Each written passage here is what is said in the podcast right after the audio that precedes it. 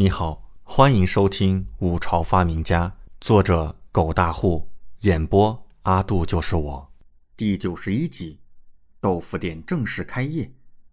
李准所画宣传单起了大作用，不到两日时间，整个京城掀起一股豆腐的热风，连李正都听闻，早朝上询问朝臣，问这豆腐是何物，不过无人能答出。但听说这新鲜的吃食出自赵飞儿之手，便立刻派王莲前去弄下来。王莲自然迅速前往，真的弄了一小桶。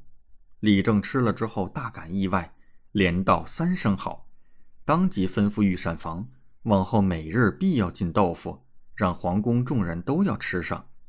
李准听到这个消息也是大感意外，这算是还没开店前的第一笔大单呢。当即让赵飞儿应允，每日都会特作部分售往皇宫。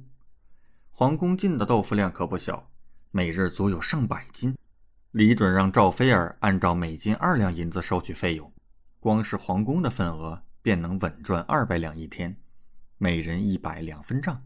还没开店，李准躺着都能赚一百两，一百两在这个时代可是大钱呐！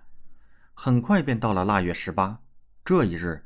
赵记豆腐店外，一大早便围了不少顾客，都是过来买豆腐的。赵菲儿带着几个小厮，一到时辰便开始打开店门，看着门外的顾客，笑道：“多谢诸位捧场。今日我赵记豆腐为了感谢诸位的捧场，一碗豆腐一文钱，但只限今日，明日一碗豆腐便开始卖五文。好，一文钱呐，好便宜。要是这豆腐真有说的那么好。”五文钱也值了。是啊，我听说皇宫那些贵人现在每天都要吃豆腐呢。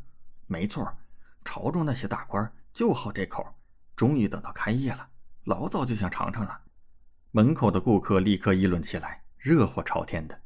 赵菲儿看到门口顾客的议论如此，一颗提起来的心顿时放下了。他回头看了一眼店内，一袭白衣的李准，还有王嫣然。李准朝他微微点头。赵菲儿立刻吩咐众人让顾客进门，贵客临门，里边请，里边请，里边请。众人开始忙碌起来，顾客纷纷往里走着。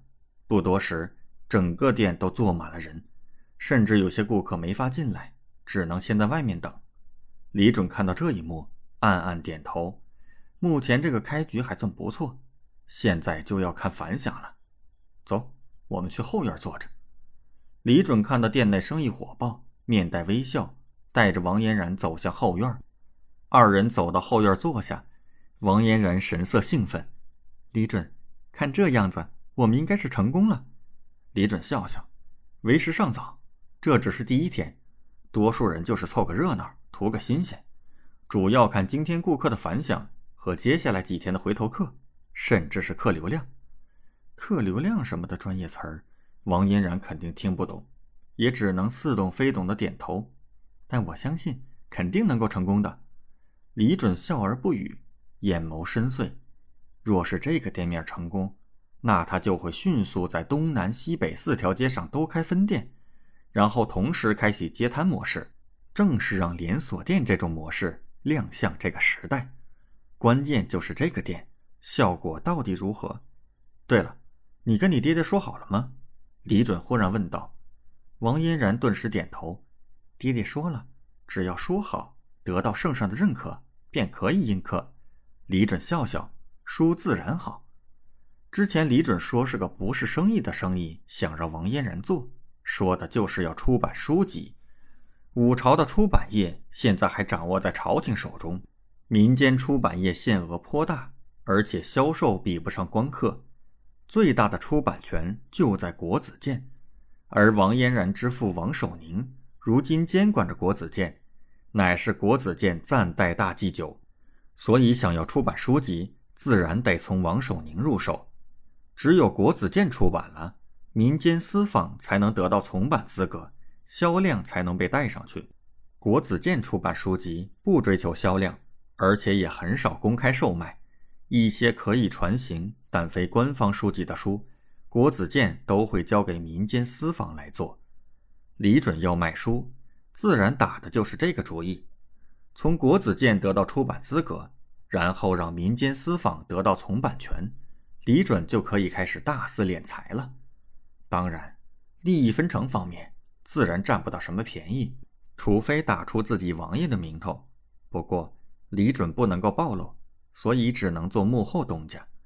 王嫣然立刻问道：“那你打算印刻什么书？什么书？”李准微微笑笑，《西游记》做开局应该比较好。感谢您的收听，请继续收听下一集。